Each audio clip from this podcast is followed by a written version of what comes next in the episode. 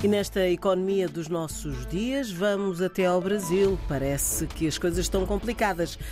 Lula entrou abertamente em divergência com o seu ministro das Finanças, José Gonçalves. Ainda é difícil dizer se realmente o Lula está em rota de colisão com o Fernando Haddad, o ministro da Fazenda, quer dizer, o ministro das Finanças, ou se resolveram os dois colocar as divergências perante a sociedade e ver qual é o resultado que isso dá. O facto é que, para o ministro da Fazenda, Fernando Haddad, que aliás representou Lula como candidato presidencial do PT quando Lula estava impedido, para Fernando Haddad zerar, portanto, resolver completamente o déficit das contas públicas, é uma batalha essencial para corrigir o conjunto económico que foi atingido por vários problemas desde 2012. Para Lula, não seria necessário que esse zerar fosse em 2024.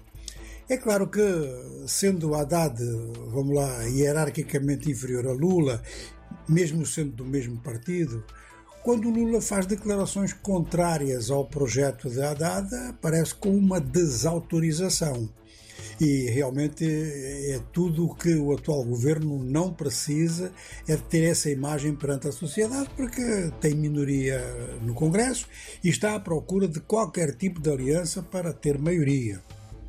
Ora, apesar de Lula ter eh, discordado em público, eh, pelo menos ter entrado em contradição com as afirmações de, de Fernando Haddad, ele organizou um encontro no Palácio do Planalto ontem à noite e ontem no fim da tarde, começo da noite, com Artur Lira, que é o presidente da Câmara dos Deputados, e Fernando Haddad, para ver se Artur Lira podia então ajudar nas medidas que vão ser discutidas no Congresso sobre tributação.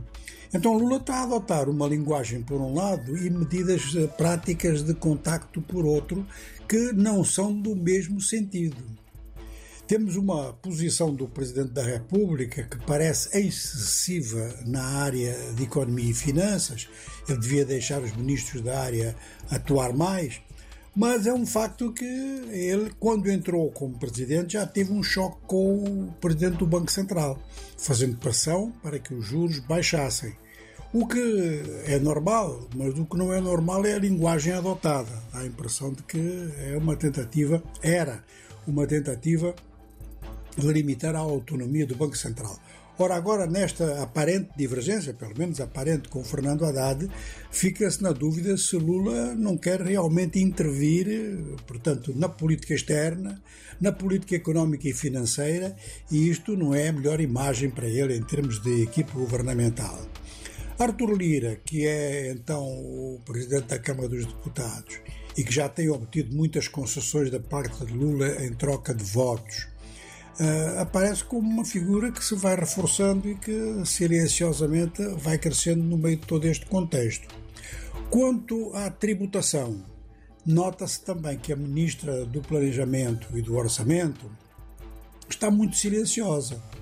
Ora, muito provavelmente, ela que é uma ministra considerada muito inteligente, está à espera para ver como é que termina este bate-boca para que ela possa ela mesma tomar decisão, porque é de orçamento que se trata.